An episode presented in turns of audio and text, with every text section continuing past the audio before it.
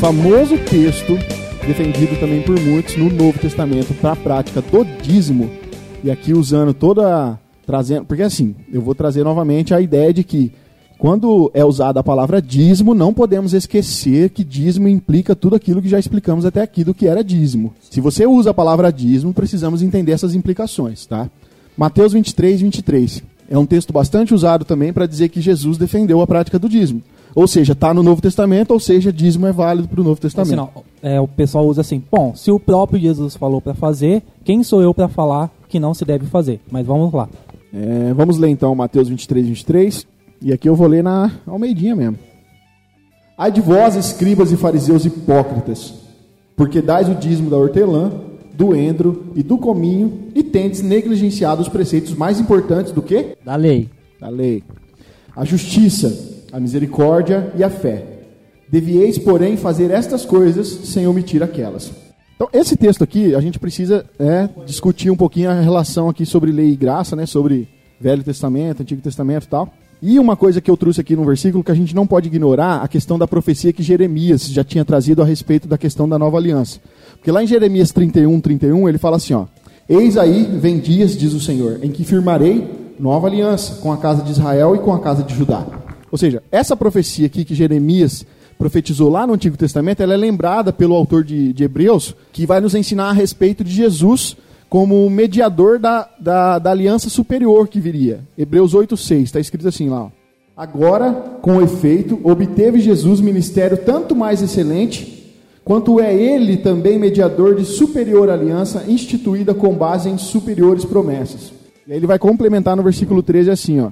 Quando ele diz nova, torna antiquada a primeira. Ora, aquilo que se torna antiquado e envelhecido está prestes a desaparecer. É isso que o autor de Hebreus vai dizer aqui pra gente. Correto. Agora, Paulo nos afirma a mesma coisa, só que em outras palavras, quando ele escreve lá em Gálatas, é, no, versículo, no capítulo 3, versículo 24 e 25, ele diz assim: ó, De maneira que a lei nos serviu de aio para nos conduzir a Cristo, a fim de que fôssemos justificados por fé. Mas, tendo vindo a fé, já não precisamos estar subordinados ao aio. O aio aqui é um tutor, é um, é um condutor, é alguém que te conduz. Tá? Ele fala que a lei nos conduzia até Cristo. Agora, nós sabemos que há dois testamentos, certo? Quando é que começa a vigorar, então, o Novo Testamento? Na morte do testador. O próprio autor de Hebreus vai dizer isso. Vamos ler lá então Hebreus 9, 16, 17. E aqui, queridos ouvintes, eu estou lendo na Almeida, tá? Para que a maioria tenha aí, a gente já esclarece na Almeida mesmo. Hebreus 9, 16 e 17. Porque onde há testamento é necessário que intervenha a morte do testador, pois um testamento só é confirmado no caso de mortos, visto que de maneira nenhuma tem força de lei enquanto vive o testador. Então, cara, a gente vai ver aqui que quando Jesus está afirmando é, essa questão do dízimo aqui, ele ainda está se referindo à prática da lei, que é tudo aquilo que a gente explicou até agora sobre o dízimo. Entendem ou não? Sim, então você está querendo dizer que o Antigo Testamento ainda percorre o, o Novo até quando Jesus é morto. Sim, e eu quero dar outros exemplos, por exemplo. Embora Nós... que ele, desculpe, mas embora que ele ainda faça algumas transições, mas de explicações e de esclarecimentos, né? Visto Sim. como foi dito na lei assim, eu Exatamente. porém vos digo. Ele vai, ele vai trazer novas interpretações e até é, deixar para trás alguns ensinamentos e colocar outros no lugar. A gente vê isso no, nos evangelhos. Mas, por exemplo, a gente vê lá em Lucas 1,15, quando o anjo Gabriel consagra João Batista ao nazireado lá, é a mesma coisa que acontece lá em Número 6,3. Tá? A gente vê em Lucas 2,21, Jesus é circuncidado. Ele está obedecendo a lei, Levítico 12,3. Maria, lá em Lucas 2,22, ela se purifica conforme lá em Levítico 12,4. Nós temos aqui ó, Zaqueu, que se submete duplamente à pena estabelecida lá em Êxodo 22,9. Em Mateus 26, 17, Jesus e os discípulos ali vão cumprir aquilo que está requerido lá em, em Êxodo 12, do capítulo do versículo 1 até o 27. Ou seja, enquanto Jesus vivia, a lei mosaica ali, de certa forma, estava em vigor entre eles. Antes de Jesus ser crucificado. Antes de Jesus dizer, ser né? crucificado. E uma própria passagem também de ordenança de Deus, já que o dízimo ele está dando uma ordem, também a gente vê no capítulo de Mateus 8, quando ele cura o, o homem lá e ele fala para cumprir o sacrifício que tinha que ser feito no templo com o sacerdote. E a gente tem que fazer isso hoje quando uma pessoa é curada de lepra? Então, aí o mesmo raciocínio, ó, se Jesus mandou dar o dízimo de tudo aquilo lá para os fariseus, então Jesus também está mandando fazer um tipo de coisas que eram antigo na lei também. Um então, sacrifício. Isso, sacrifício. Então a gente tem que fazer isso daí também? Então, nós não podemos ser desonestos com o texto bíblico. Se você vai seguir uma parte, precisa seguir o restante, cara. Então, entende Mas a é diferença? óbvio que assim, não, você não deve seguir, porque é, a gente Não, entender... pra nós, André, é claro, mas eu já vi pregações de Não, mas é o que eu tô falando. nesse texto. Estamos afirmando para vocês que nem vocês que querem utilizar o dízimo como a lei, nem vocês podem seguir. Ninguém pode, porque isso foi é, esse requerimento de lei, ele foi desfeito. Eu não vou dizer aqui, a gente pode entrar numa discussão aqui. Nós devemos obedecer algum mandamento? Nós vamos dizer aqui que Deus não dá, não requer mais nenhum mandamento da gente? Eu, eu acredito que sim, que ele requer. E às vezes não dá para destrinchar ou repartir, separar o mandamento de uma lei. Eu correto? sei, André, é aquilo que a gente estava conversando em off aqui. Olha só, existe um perigo muito grande O que a gente pode gente querer, da gente tirar o querer, tirar o pé do legalismo e colocar esse pé no antinomianismo. O que, que é o legalismo? Legalismo é eu querer usar das práticas da lei para me justificar para alguma coisa. Antinomianismo é eu achar que eu não preciso fazer nada. Isso. Existe um não, eu meio tô, termo. eu, não, eu tô na graça, Entendeu? eu não preciso mais obedecer nada. Isso, e tá esse é tudo- o antinomianismo, ou seja, não é também a Então, questão. Até Porque- porque, se a pessoa falar que ela tá na graça, ela não e não vai ofertar, ela já não tá na graça.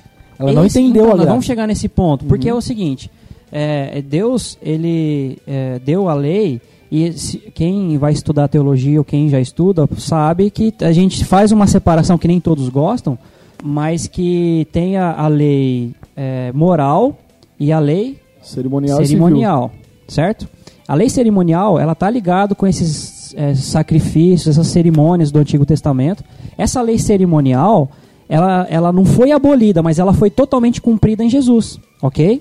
Então, essa lei, nós não, não precisamos mais eh, obedecê-la, porque Jesus ele já a cumpriu plenamente.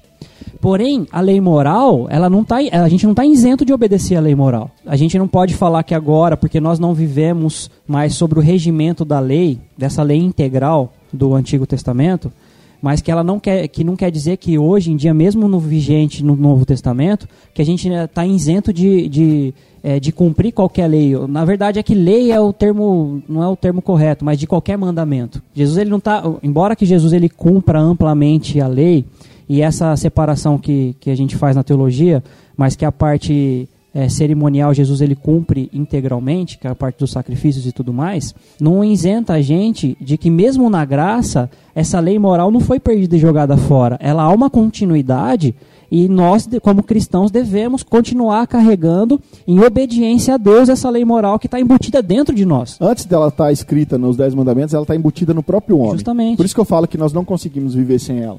Bom, até aqui a gente então acabamos de pontuar todas as passagens bíblicas aí correspondente ao Antigo Testamento com relação ao dízimo, beleza? Beleza. Vamos então entrar Beleza. agora no Novo Testamento.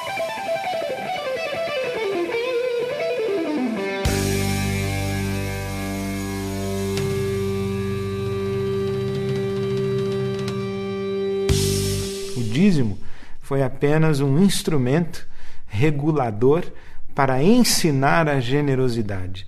Não é uma regra que deve ser seguida, é um caminho de aprendizado de justiça e generosidade.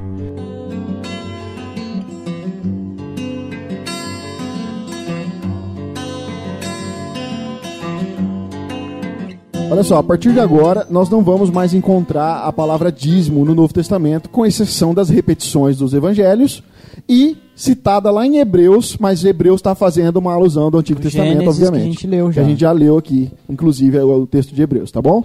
Nós não encontramos no Novo Testamento os mesmos parâmetros para contribuição que nós tínhamos no Antigo, certo? E agora a gente precisa definir aqui então a questão do dízimo, como que funciona hoje para a igreja com base nos textos bíblicos que temos aí no Novo Testamento. Bom, então assim, é, como já foi falado, a gente não vai encontrar a palavra dízimo, correto? Isso aí. Mas como nós já lemos até no Antigo Testamento, e diversas vezes ele nem sempre trazia o dízimo sozinho. Às vezes falava sobre dízimos e ofertas, às vezes falava as contribuições, às vezes falava, chegou, se eu não me engano, um texto falando sobre é, é, como se fosse um presente, uma, a- a- algo a ser presenteado. Ofertas generosas. Isso. Então, assim, o que, que eu entendo? Hoje não vai ter dízimo, Então a gente pode se deter ao termo contribuição. De qualquer maneira, abrange ambas as coisas, ok? Esse negócio de termo, eu, eu não importo o termo. Cada um. É, é tipo porque. assim, é, se a pessoa quer chamar de dízimo, chama. Se ela quiser chamar eu não de vejo oferta, mal, justamente. contribuição, Eu não vejo ajuda mal. financeira. Eu Então- tenho um problema com a palavra dízimo, confesso aqui pra vocês. Tem um problema sim. Eu já não importo com isso. Eu assim. acho que você pode, eu acho que você até poderia usá-la desde que explicar o que ela é e o que ela não é mais. Sim, Porque é, senão fica muito, é muito confuso ainda. Dízimo tem tudo a ver com a lei, cara. Vê que o- quando a gente Entendeu? mencionou as passagens do Antigo Testamento, quando tinha a contribuição, explicava o dízimo. Agora no Novo Testamento a gente já não tem essa mesma frequência de falar o É. dízimo disso, o dízimo de aquilo, o dízimo disso. Mas aí você, ouvinte, fica à vontade. Se você É, usa eu a acho que assim, palavra, o né? termo Eu é acho que- irrelevante, tá? Uhum. É, eu, pra mim, o termo é irrelevante. Mas eu não passo mal e não acho que não deva ser usado dízimo E, eh, olha, deixa eu só esclarecer oferta. algo aqui, porque às vezes os ouvintes podem pensar, é, né? Por exemplo, a igreja que eu congrego, ela usa a palavra dízimo na hora da, da contribuição, dízimos e ofertas, e eu faço a minha parte contribuindo com a igreja do mesmo jeito. Não é só porque eu acho que a palavra Então, é dízimo e eu não vou ajudar por causa de... Não, não é isso. Isso aí Eu entra- faço a minha parte na contribuição na igreja, apesar de eu ter um probleminha com a palavra, justamente por tudo aquilo que nós já explicamos até aqui, né? É, o termo pra mim é irrelevante. Eu vou, eu é que como eu sou meio sistemático, eu vou, eu sempre vou fazer uma, eu faço uma dicotomia. Então a contribuição pra mim, ela vai se abranger tanto a dízimos e ofertas, assim como era no Antigo Testamento, pra mim abrange no Novo Testamento. A única diferença que eu vou fazer é que eu vou me limitar entre o dízimo sendo algo para sustento da igreja e as ofertas sendo algo liberal, que a oferta não tem um caminho apropriado, a oferta não tem um destino próprio. Para mim, o dízimo tem como uma contribuição para a igreja local que você faz parte e, e as coisas que a igreja local precisa. Então deixa eu ver se eu entendi. Você faz uma diferença entre oferta e dízimo ainda no Novo Testamento. Não, Ou entendi errado? mais ou Porque menos. você falou que o dízimo vai para tal lugar, a oferta vai para outro. eu falei que eu faço, não no Novo Testamento. Eu tô Ah, falando tá. uma postura minha. Ah, Para mim, o termo que é correto é contribuição. Uhum. Esse termo ele é correto tanto no Antigo Testamento quanto no Novo. Eu só estou dizendo que, particularmente, como eu sou sistemático, eu acabo fazendo separação das coisas para o meu sistema funcionar bem.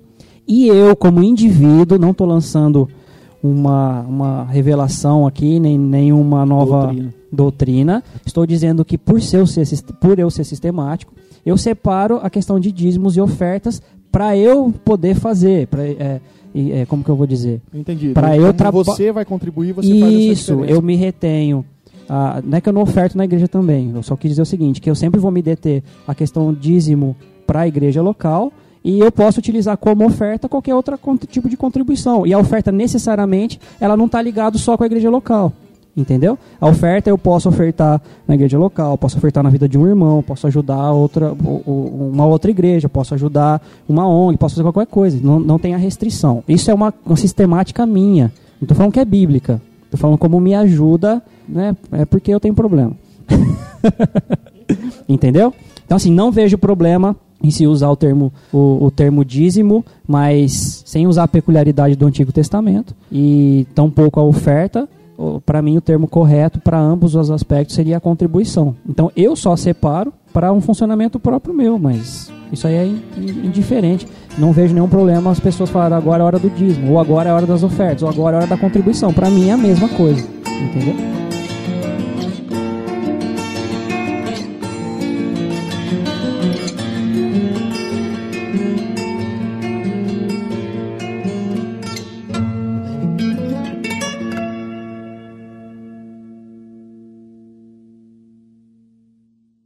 Dízimo foi apenas um instrumento regulador para ensinar a generosidade. Não é uma regra que deve ser seguida, é um caminho de aprendizado de justiça e generosidade.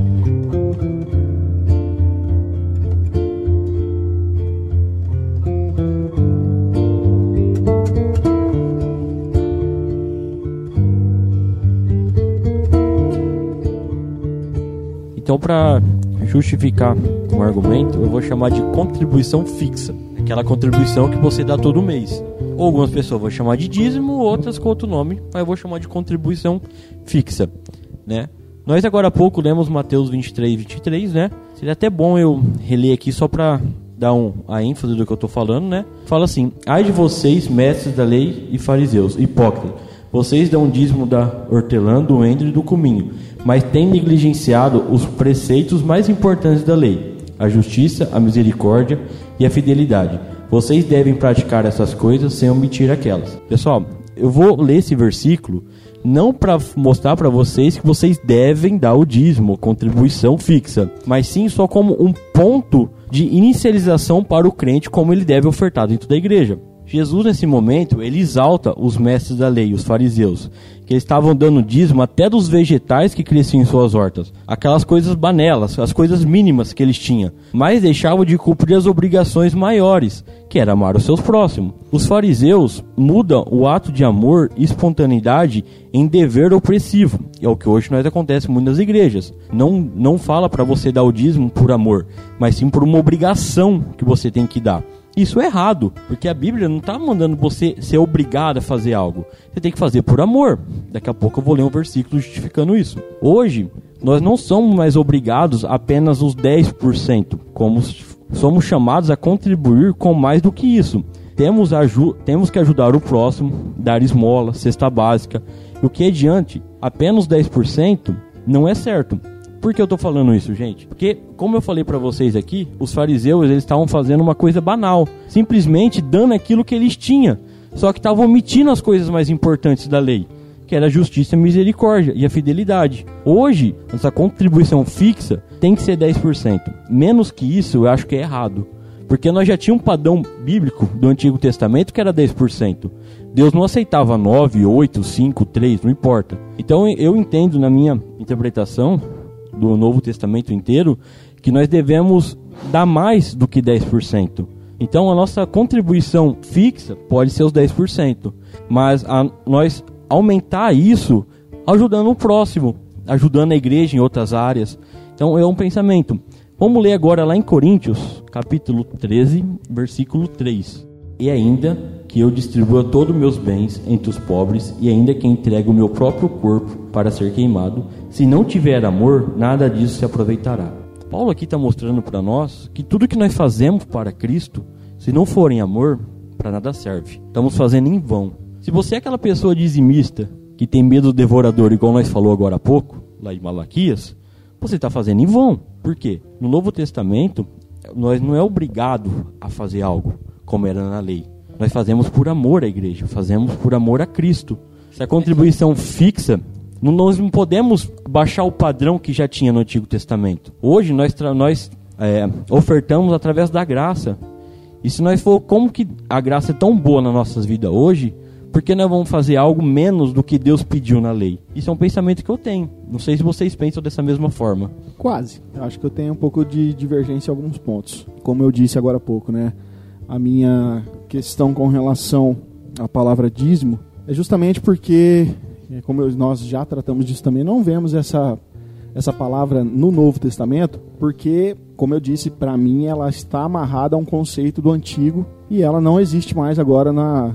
No, no, você vai ver que, os, que Paulo, que escreveu muitas cartas, né, os apóstolos que escreveram, aqueles que estavam subordinados aos apóstolos, a gente não vai ver essa palavra mais ensinada por eles. E aí é minha crise com isso. Mas é o seguinte: é, se nós observarmos em 1 Coríntios 16, e aí vocês podem abrir aí, a gente vai ver que ali Paulo ele vai organizar uma grande coleta para os necessitados da Judéia. E as duas, as duas cartas de Paulo vai fazer a referência a essa mesma coleta. E aí em, em, em 1 Coríntios ele diz o seguinte, 1 Coríntios 16, 1 e 2. Quanto à coleta para os santos, fazei vós também, como ordenei as igrejas da Galácia. No primeiro dia da semana, cada um de vós ponha de parte em casa conforme a sua prosperidade e vá juntando para que não se façam coletas quando eu for. Essa ideia aqui de Paulo trazer agora, conforme a sua prosperidade, na minha concepção, inibe toda a ideia de eu ter que cumprir com o mandamento de 10%. Você entende? E eu vou explicar isso, eu vou explicar, mas calma, André, você não precisa andar com essa cara. Não, só ia falar aqui que na NVI tá no primeiro dia da semana, cada um de vocês separe uma quantia de acordo com a sua renda. É, conforme e aí ela tem uma implicação, no meu ponto de vista, é, semelhante ao Jean. Você vai dar uma contribuição é, fixa de acordo com a sua renda, entendeu? E aí de, de utilizar do princípio de pelo menos Uhum. 10%. Não, eu vou, vou chegar nesse ponto já já. Mas nem. Então daqui a pouco nós argumentamos, então. É, então, eu vou chegar nessa, nessa questão. Agora, quando a gente vai para no capítulo 8 e já no capítulo 9 lá da, da segunda carta que Paulo escreve aos Coríntios, Paulo também desenvolve ali um lance a respeito das contribuições, né? Porque a, a igreja lá de Jerusalém estava passando por uma necessidade e Paulo vai levantar essa oferta para que seja enviada lá para ele. E é que esses textos que a gente vai ver, eles se referem aqui na questão da alegria de contribuir, da generosidade de contribuir, da liberalidade de você contribuir, tá? E naquela questão de você fazer isso justamente para na questão do amor que você tem com a questão dos irmãos, que no caso deles passavam necessidade em Jerusalém.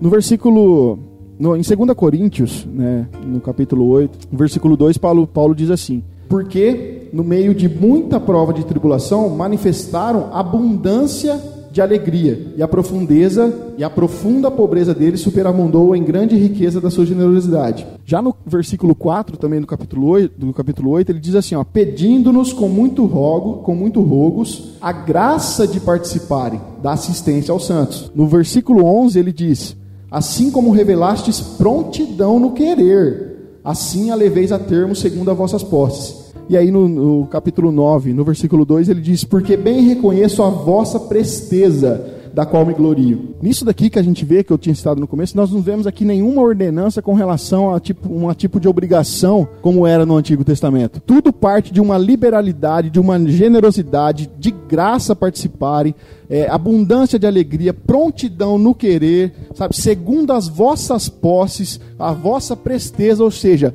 o conceito aqui é diferente ou não é? Sim. Aqui é.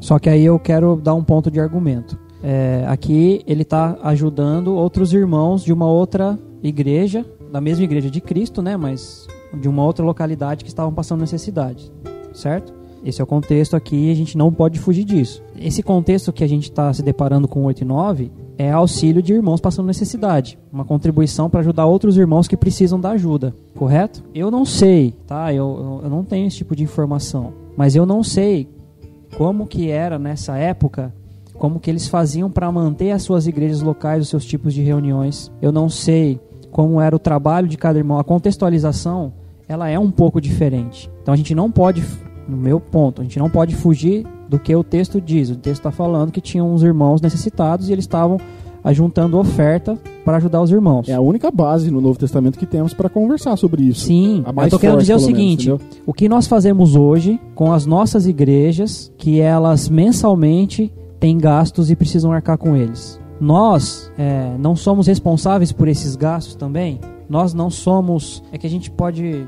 A gente vai divergir na- no termo de, de- no conceito da palavra, mas nós também não temos obrigação como participantes é, dessas igrejas, mesmo que nós não somos o pastor, mesmo que nós não somos os ministros em tempo integral, mesmo que nós não somos aqueles que trabalhamos integralmente na igreja, então quem tem a maior preocupação de pagar essas contas seriam eles, mas a igreja ainda faz, nós fazemos parte dela e nós também temos obrigação para com a igreja. Como é que essa igreja vai se sustentar se, como o Jean falou, nós não partirmos de uma, de uma contribuição fixa. E um outro ponto, é, se nós devemos partir de uma contribu contribuição fixa e eu sou favorável a ela, não pode ser menos do que o princípio que estipulado já do dízimo, que é os 10%. Por isso que eu não tenho muita crise com o termo. Tenho crise com a legalidade e, o, e a utilização do termo ou a imposição de por que usar como dízimo. Eu concordo com você nesse ponto, até porque eu entendo o seguinte. É, Tanto concordo, concordo como você diz que faz, correto? Exatamente. Mas o que eu quero pontuar é o seguinte: quando eu digo a questão, a minha crise com a palavra dízimo, como eu já disse, ela implica tudo aquilo que está exposto na lei. Porém, nós vemos que agora, como vivemos não mais debaixo da lei, né, como Paulo vai exemplificar, e quando Jesus, por exemplo, nos traz um entendimento novo da lei com relação à questão, por exemplo, de não adulterarás. O que, que Jesus fala? Que a partir de agora, só de eu Pensar, pensar, eu já cometi adultério. Está ampliando. O que, que eu levo com, com no mesmo, na mesma lógica desse raciocínio de Jesus? A, a questão minha é o seguinte: se você se prende a 10%, no meu conceito você ainda está obedecendo o mandamento da lei. Você ainda está debaixo da lei. Por quê? Porque no mesmo entendimento que eu falei agora do adultério, na graça nós somos chamados a fazer mais que 10%. Se você se prende somente nos 10%, para mim você ainda tem um entendimento da lei que você precisa fazer porque é o que eu preciso fazer. Uma obrigação. Então, eu discordo. Em que sentido? Dependendo do por, de por que você faz o uso dos 10%. Se você faz o uso dos 10%, porque se eu não der os 10%, eu vou, o devorador vai me comer, é, comer o meu, meu financeiro. Se eu dou os 10%, porque se eu der, Deus vai me abençoar pro próximo mês. Aí tá errado. Agora veja bem, volta a, a usar meu ponto por sistemático que eu sou. Eu, eu sou muito cuidadoso com as minhas finanças. Eu sou muito regrado com o que eu posso e eu não posso gastar. Então eu faço, é, não faço é, prospecção, né? Mas eu me organizo o máximo que eu posso, certo? E na minha organização eu requer, eu requiro, eu me baseio numa quantidade mínima, que esse é o ponto que eu tô falando. Eu me baseio no mínimo, no mínimo, é o mínimo de 10%. Quando se é possível e quando se é necessário no caso de algum irmão que passe necessidade, que, que com, próximo de mim já aconteceu e eu fui ajudar, é, aí eu vou utilizar no máximo que eu posso. Mas para mim, eu tenho que ter pelo menos um mínimo que eu devo. Não pela obrigação, que- é o que eu tô querendo explicar, não pela obrigação de reter o devorador ou pela imposição da lei, mas porque a igreja onde eu, por isso que eu quis fazer a separação do dízimo, lembra? E da oferta, mas porque a igreja onde eu congrego, ela precisa se manter. A igreja onde eu congrego, ela precisa pagar as suas contas. Então, e se André. eu, como parte dela, deixa eu só concluir. E se eu, como parte dela, eu não contribuir mensalmente com uma renda fixa mínima de 10%, e, todo mundo achar que ah, quando eu tiver a liberalidade eu vou dar e tal, como é que a igreja paga as contas? E, e- e nós estamos num, num jogo aqui, todos nós, em um momento de que a nossa igreja está passando por um processo é, de, de, de, de organização e, e nós sabemos o quanto é pesado a questão financeira. Então, mas a- a- o, ponto, o ponto é esse. Quando eu disse que nós precisamos agora, na, na liberalidade que temos, já, já não estamos mais debaixo do mandamento da lei. Agora nós precisamos não pensar mais. O, se você, se nós temos como parâmetro os 10% do dízimo do Antigo Testamento, agora que você está na liberalidade da graça, fazer menos que isso também não faz sentido. É, o- é o ponto Agora, concordo. só que se você ficar preso somente nisso e achar que você Fala, se não preciso dar mais do que isso. Entendeu? Agora, por exemplo, você, você, para mim, assim, a partir do momento que você, desculpa, eu sei da sua organização financeira, mas todo mundo tem a sua organização financeira, obviamente, sabe dos gastos que pode gastar baseado naquilo que ganha. Alguns não. É, alguns metem o louco. Mas olha só, eu acho que a partir do momento que você se prende a ajudar a igreja baseado nos seus 10% somente, você ainda está cumprindo o mandamento da lei e você não entendeu a questão. Não, é isso que eu, que eu Eu, discordo. tô- eu não tô falando de você, eu tô falando de um coração aí que é que eu- pensa que já fez tudo com Mas seus aí eu- 10%. mas, pois é, mas é o que eu discordo, porque por isso que eu fiz a separação. Porque os 10% é o que o Jean tá falando, é um mínimo. Porque isso aí é o mínimo que você pode se concentrar Eu na sua congregação e na ajuda, a- a- aos, no caso aos, aos santos da congregação. Uhum. Mas e o que você faz além disso? Por, aí, por isso que eu quis separar a questão das ofertas. Porque aí você não vai se prender a somente os 10%. Você sabe que você tem mais coisas para fazer. Você sabe que você tem pessoas que você ajuda ou não tem. Sabe que você tem outras coisas que você vai contribuir com algum auxílio, talvez não mensalmente, mas, sei lá, a cada dois meses, a cada seis meses, você vai estar ajudando pessoas de maneira diferente. Existem esses casos. Você entendeu? Por isso que eu tô falando que a questão de fixa, de se considerar uma questão fixa, para que você não fique assim esporadicamente, eu vou ajudar com 50% a cada ano, eu vou dar 50% do meu de um mês meu durante o ano para a igreja, está tudo bem. Então, eu partir do ponto de que pelo menos é, de uma maneira fixa, o mínimo que você pode estabelecer como um princípio. Eu- na verdade, olha, você pode ver, em nenhum momento eu discordo da questão dela ser fixa. O meu ponto é o seguinte, cara, e eu tô trazendo com base no que muitas pessoas pensam, porque a nossa ideia aqui é desconstruir um pensamento errado, não é? Agora, E seria o pensamento correto. exatamente. Agora, o que eu tô querendo dizer é o seguinte, eu vejo muitas pessoas fazendo a sua parte na igreja, contribuindo, mas com base no mandamento da lei, entende? Que eu só dou meus 10% e eu não quero saber se a igreja vai precisar de mim em outra coisa. Eu não quero saber se o meu irmão tá precisando de mais ou não. A igreja que se vire para fazer isso aí, porque eu já dei os meus 10%. O cara tá Esse é errado com esse pensamento errado. É isso que eu quero chegar. Posso dar um exemplo só é a pra dureza do tentar justificar isso aí? Tipo assim, ó, uma vez eu vi um, um, um- uma imagem no Facebook, tava escrito assim, ó, tá vendo aqui, ó, você dá o dízimo ao pastor, mas não compra o gás para tua mãe que tá passando necessidade. Nesse caso que nós está tentando argumentar aqui, seria isso: você dá o dízimo, ainda você tem que ter dinheiro sobrando para poder ajudar o próximo. Nesse caso, sua mãe. Então, Ah, mas aí, ó, aí eu entro noutra questão. Tem gente que não tem pra dar. Então, esse não dá. Essa pessoa, aí por isso que eu falo, quando você estipula, aí muitas igrejas estipulam que o dízimo é os 10%, essa pessoa ela não consegue contribuir porque ela não- ninguém pode dar algo que não tem. Sim. Mas esse Certo? está isento de dar. Então, mas Você aí, lembra lá os órfãos, as viúvas e o estrangeiro? Sim. Do A Antigo questão, Testamento? e eu queria dar aquela ilustração que estávamos conversando em off aqui novamente. E me ajuda a construí-la, caso eu me, me Vamos lá. Vamos enxergar a igreja Querido- como uma família. Querido ouvinte, só pra você ter uma ideia, na- no fundo, no fundo a gente concorda, a gente só discorda na aplicação dos pontos. É, tá? exatamente. A gente, os caminhos aqui parece que dá umas tropicadas, mas no fundo a gente sabe da necessidade de contribuição, mas aqui a motivação vale tudo. Olha só, E nós somos, na verdade, o que nós estamos acusando aqui é a motivação errada. isso, a motivação errada. É dar, por, é dar só porque você tem medo. Isso. Ou isso você, só você quer só cumprir Isso, aquilo que é o que o 10%. Rafael falou Isso. assim, ó, eu dou os 10% aqui, agora o problema é de Acabou, vocês já era, virem fiz aí, minha parte, que é o que a gente vai ler os próximos versículos que vai falar que não é isso. Pensa na questão da igreja como uma família. Quando uma família se senta à mesa para comer, aí nós temos dois tipos de pessoas sentadas à mesa.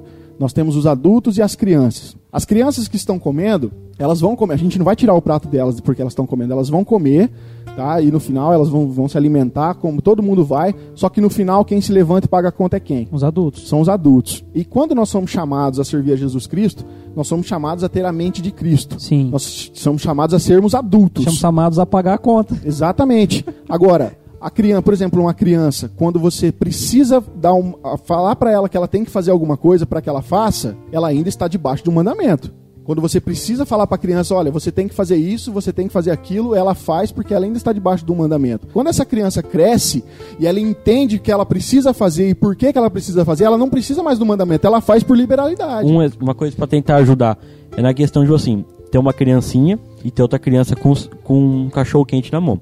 O pai fala, ó, dá um pedaço pra outra criança. É uma lei. Ele tá mandando. Quando essa criança cresce, ela já aprendeu aquilo. então, ela vai fazer por amor. Ela não vai, alguém vai mandar ela fazer. Ela simplesmente vai repartir. Lembra da ideia que a lei é um aio que aponta para Cristo? A lei ela nos conduz e, e se nós estamos debaixo da lei, a gente só vai cair no pecado, porque eu e você nunca vai conseguir fazer. Não é preci- isso que a gente aprende. Hoje não lei, precisa alguém mandar nós e fazer. é isso que eu tô falando. Fazemos por Esse- amor. Esse ponto eu concordo totalmente. O problema não tá. é- é Aí que tá. É que quando você fala que a- quando a pessoa só dá o 10%, você tá querendo, no meu ponto de vista, querendo dizer que aquela pessoa só dá os 10% por causa da lei. Às vezes ela só dá os 10% porque ela só pode. Mas aí, é- aí é onde eu vou pontuar depois. Uma Mas coisa- assim, se a pessoa dá os 10% no limite daquilo que ela pode, e, ela não. A pessoa não ganha muito, mas porque ela não ganha muito, ela não tem que contribuir, esse é Então, um ponto André, da pessoa. Mas olha, deixa eu voltar rapidinho Você na não minha pode analogia. generalizar. Eu Você tem sei. que falar da motivação. Mas deixa eu então. voltar rapidinho na minha, na minha analogia. Vamos supor que só tinha dois adultos na mesa, o restante era tudo criança. Na hora que eles se levantam para pagar a conta, qual que é a conversa que os dois vão ter? Partir em dois. Olha, é o seguinte, eu vou pagar aqui. O cara, o outro fala, não, você não vai pagar. Quem vai pagar sou eu. Falou, não, cara, da última vez você já pagou. Entendeu? Eu ganho mais que você, deixa que eu pago. Não, cara, é eu que vou pagar. Entende o diálogo dos caras agora? Partiram a ser para quem é que vai demonstrar de uma forma mais graciosa o amor pela família. E o que seria justo nesse caso? Entendeu? Vamos nós dois aqui dividir a conta então, Pra não ter briga Você entre a entendeu? gente. Agora, A responsabilidade seria de Qual, ambos. qual que é o meu ponto? Eu não preciso estar debaixo da lei. Só que eu não vou deixar o meu irmão pagar a conta sozinho. Eu preciso contribuir para que a- a- aquilo que acontece na igreja seja. a- aquilo financeiramente que a igreja depende, se, aquilo seja feito, porém, eu não posso depender de uma lei para fazer isso, porque senão eu estou debaixo da lei. Só que ao mesmo tempo eu não posso me isentar de fazer só porque o dízimo era lei. Eu preciso fazer porque não é justo meu irmão pagar essa conta sozinho, então eu faço para ajudá-lo. Entende a motivação que é do amor à família, é do amor ao ajudar o irmão? Eu não estou esperando absolutamente nada em troca. Não é isso.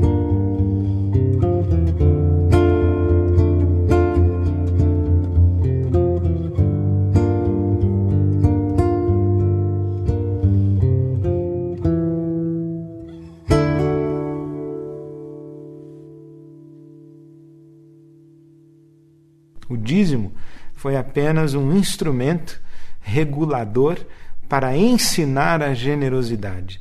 Não é uma regra que deve ser seguida. é um caminho de aprendizado, de justiça e generosidade.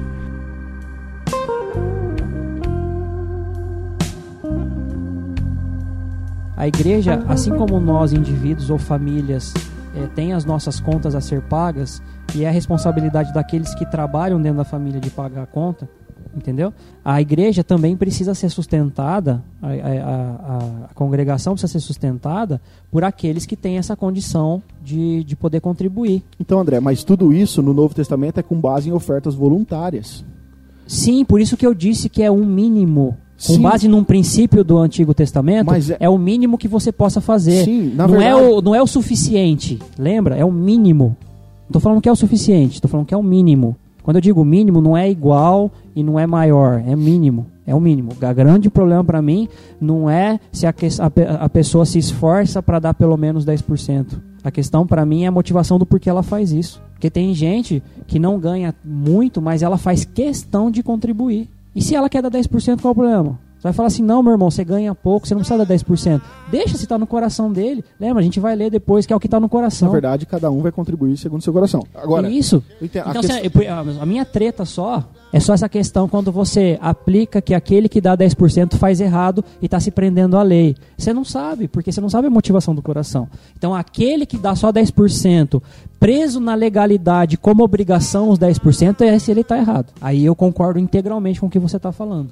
Ó, ouvintes, a, a questão é o seguinte: a gente está debatendo essa, essa questão por quê? Porque eu não sei, eu já, eu já tive momentos em que eu fui ensinado que o dízimo era uma questão de mandamento na qual ele até influenciava até na salvação. Uma vez eu até ouvi o seguinte: não é justo que eu que sou dizimista vou chegar lá no céu e o irmão que não era ali dizimista vai estar lá também. Entenda a associação extremamente errada. A gente já explicou isso aqui, cara. Isso é ridículo. Não é um estamos falando, não estamos comparando absolutamente nada aqui com salvação. Esquece isso. Nossa questão, o maior ponto nosso aqui é na questão de quantidade e na questão de motivação. Isso. É a nossa discussão é essa. Nós não estamos nem pontuando essa questão de salvação, porque isso é um absurdo, tá?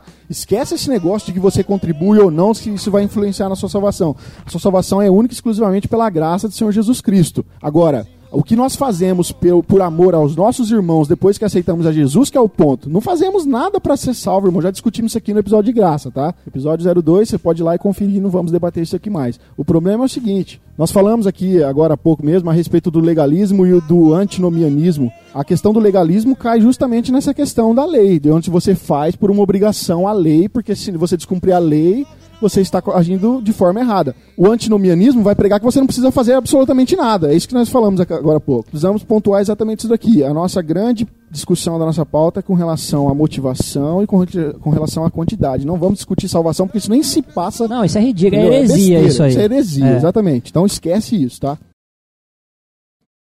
Pessoal, peço desculpa, mas eu vou ter que sair no meio do podcast. Eu tenho um compromisso. Mas continuem da treta aqui com o André, o Rafael e o Alan. Tem muita coisa ainda para eles explicar sobre dízimo, oferta, contri- contribuição generosa ou contribuição fixa. Fique aí com vocês, um grande abraço aí do Jean. Tchau, Jean. Falou, Jean. Pessoal, vamos ler aqui que eu separei como um destaque 2 Coríntios 9, do 6 ao 11, que ele tem a ver com a contribuição aos santos, né? À, à igreja, aos irmãos e tal. Então vamos lá. Lembre-se: aquele que semeia pouco também colherá pouco, e aquele que semeia com fartura também colherá fartamente. Cada um dê conforme determinou em seu coração, não com pesar ou por obrigação, pois Deus ama quem dá com alegria. E Deus é poderoso para fazer que toda a graça lhe seja acrescentada, para que em todas as coisas, em todo o tempo, tenham tendo tudo o que é necessário, vocês transbordem em toda boa obra, como está escrito: distribuiu, deu os seus bens aos necessitados, a justiça dura para sempre. Aquele que supre a semente ao que semeia e o pão ao que come, também lhe suprirá e multiplicará a semente e fará crescer os frutos da sua justiça. Vocês serão enriquecidos de todas as formas para que possam ser generosos em qualquer ocasião e por nosso intermédio a sua generosidade resulte em ação de graças a Deus. Aqui para mim, é, falando ainda na questão de contribuição, lembrando do contexto é de irmãos necessitados precisando de ajuda, né? Aí Paulo está argumentando, falando que cada um dê conforme determinou no seu coração, não com a tristeza, né? Não com pesar nem por obrigação, porque Deus ama quem dá com alegria. O meu grande ponto é que hoje nós não seguimos esse, é, esse pesar da lei e de falar assim, ah, eu tenho que contribuir por uma obrigação, então eu vou aqui me abster, é, sei lá, de um valor de 10%, de um valor menor ou de um valor maior, por uma obrigação, porque é, é o que o Paulo está falando para não se fazer. Deus quer que a gente faça com alegria. Quando nós entendemos que nós devemos ser generosos e contribuir, nós fazemos isso por amor, por alegria, por amor aos nossos irmãos, por amor a Deus, que ama aqueles que dão com alegria, aqueles que contribuem com alegria. Então, independente é, de, de valor, a gente tem que entender que a gente tem que contribuir conforme designou o coração e com alegria. Em contrapartida, eu, eu, o André, digo que a gente deve usar como um parâmetro, no, é, que, é que aqui eu vou, vou fugir do meu ponto, né, em relação à igreja, mas é que a gente tem que usar como parâmetro de que se a gente determina no coração a gente não vai determinar no coração com mesquinhez, correto? Não vou determinar que eu vou é, é, ser contribuir e aí eu vou contribuir um valor mínimo só para não falar que eu não contribuí, porque esse não é o ponto do argumento aqui de Paulo. O ponto é cada um contribua conforme, a, conforme determinou em seu coração, não é por tristeza ou obrigação, mas porque Deus ama quem dá com alegria. Então eu vou contribuir de acordo com o que eu posso, e aí, como um princípio ou como uma distribuição de renda, eu eu, André, falo que pelo menos com 10%, pelo menos, mas isso é uma iniciativa para mim. Você, se você pode, você vai dar muito mais do que isso, mas entendendo que não é com obrigação nem com tristeza. Até porque, André, no, no capítulo anterior, em, em, no 8 de 2 Coríntios? No 2 Coríntios 8, 8, ele fala lá, ó, não vos falo na forma de mandamento. Não é isso que eu estou querendo dizer para vocês que vocês têm os mandamentos de fazer. Ele fala, ó, mas para provar pela diligência de outros a sinceridade do vosso amor. Estou falando aqui exatamente isso. Tipo, eu não estou falando para vocês fazer com base em mandamento nenhum. Eu quero simplesmente pedir para que vocês façam com base aqui na sinceridade do vosso amor. Se vocês realmente têm um coração nisso, faça por amor, entendeu? Agora vou continuar aqui, ó.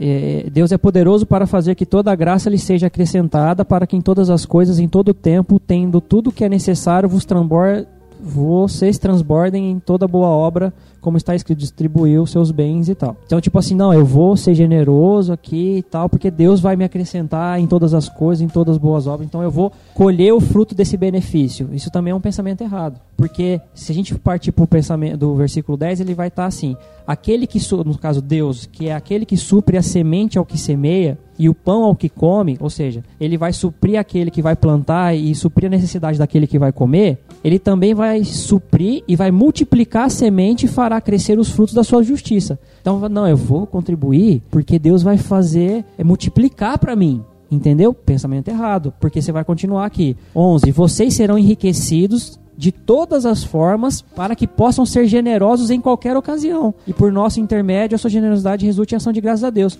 Ou seja, Deus está dando semente, vai fazer multiplicar e suprirá suas necessidades, superabundar, para que você continue fazendo e ainda fazer mais. Porque a intenção é que Deus supra as suas necessidades e supra de tal forma que você tenha mais recursos para poder ajudar aqueles que não podem. Muita Ou eu estou entendendo errado? Muita gente prega o contrário. Acha que a oferta né, vai gerar benefício para si próprio, propriedade própria, quando na verdade o texto diz que aquilo que vai ser gerado na sua vida para que você continue sendo generoso. Na verdade, Deus vai suprir você e ainda vai te multiplicar para que você continue é, semeando mais, para que você continue. Eu, eu, vou entender aqui, ó. Deus ele vai te dar a condição para que você continue com suas contas em dia, mas para que você possa contribuir ainda mais do que você já contribui. Porque a questão de multiplicar é essa. A questão de suprir é, eu não vou contribuir com, com as pessoas para ficar endividado, porque aí sou eu que vou precisar de ajuda depois. Então eu vou manter a minha casa em ordem, mas Deus vai fazer multiplicar de tal forma que eu, além do que eu já estava dando, vou conseguir dar mais ainda. Vou conseguir contribuir mais. Ou eu tô, eu tô errado aqui? Segundo o texto, eu entendo isso. Agora, Entendeu? só pontuando aqui uma questão com relação à motivação do coração, que você leu também, a gente vê no capítulo 8. Quando a gente lê isso daqui, a gente às vezes tende a pensar que Paulo está criando algo novo também aqui, né? Quando na verdade, se a gente for analisar alguns é, estudiosos dizem que Paulo aqui, no caso, quando ele fala, ele está utilizando a Septuaginta para citar exatamente aquilo que acontecia no Antigo Testamento. Lê o versículo 9, capítulo 9, versículo 7 aí de novo. Cada um dê conforme determinou em seu coração, não com pesar ou por obrigação, pois Deus ama quem dá com alegria.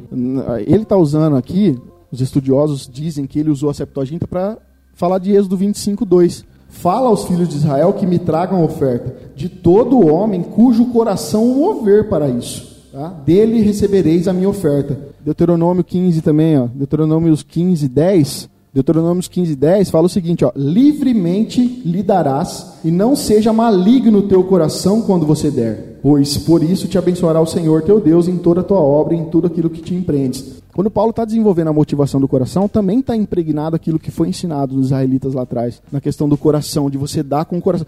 A gente fala às vezes que os israelitas pensam que eles davam só porque era uma lei, que a gente falou que já, né, da questão do era uma teocracia e era quase que validado numa ideia de imposto que conhecemos hoje. Mas se lermos os textos bíblicos, veremos que lá atrás eles também tinham uma motivação co correta no coração para fazer. Não faziam simplesmente porque tinham que cumprir aquilo. O coração deles também estava no negócio. Que tecnicamente como cristão, hoje, no, mesmo que não, não, estamos numa teocracia, mas que se realmente os nossos impostos fossem devidamente convertidos ao uso do, do que é necessário, como é, saúde, educação, é, segurança, como cristão a gente não se alegraria e teria todo o prazer de pagar os impostos? Mas assim, veja se vocês concordam comigo. A gente está vendo aqui que a gente não tem que fazer por obrigação, mas tem que fazer por liberdade, correto? E Deus ama aquele que faz com a liberdade e com alegria. Certo? Estou entendendo, ó. Estou fazendo não por, por tristeza nem por obrigação, mas estou fazendo pela, por alegria e por amor. Deus ama aqueles que fazem isso, certo?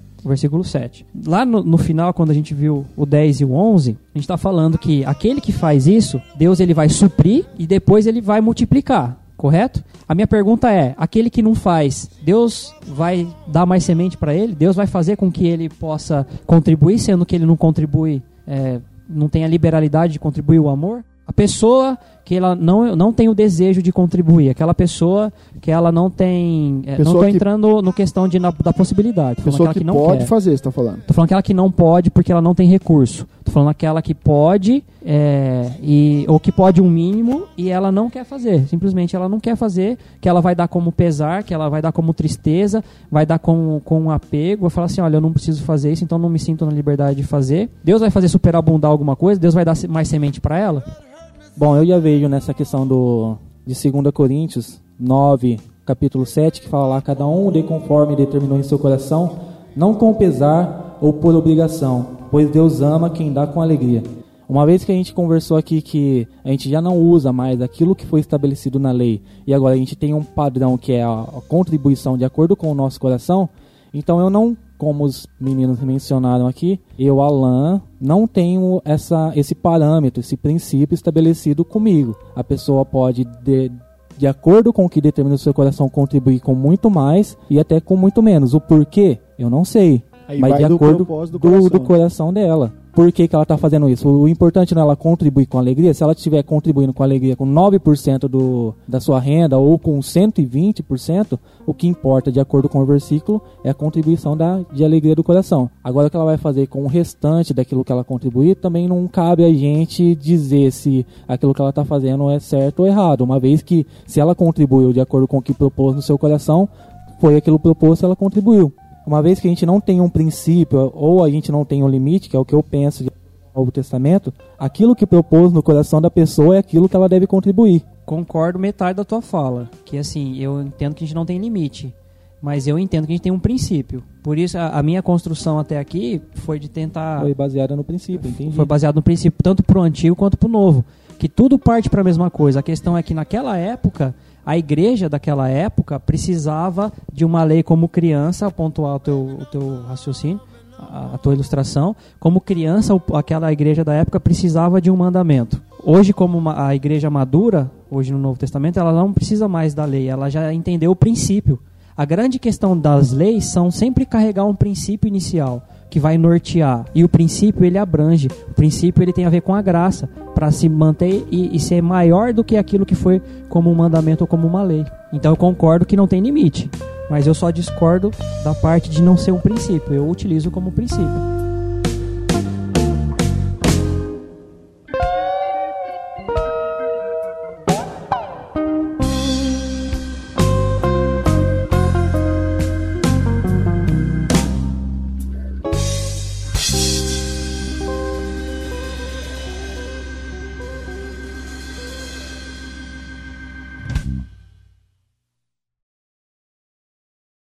Dízimo foi apenas um instrumento regulador para ensinar a generosidade.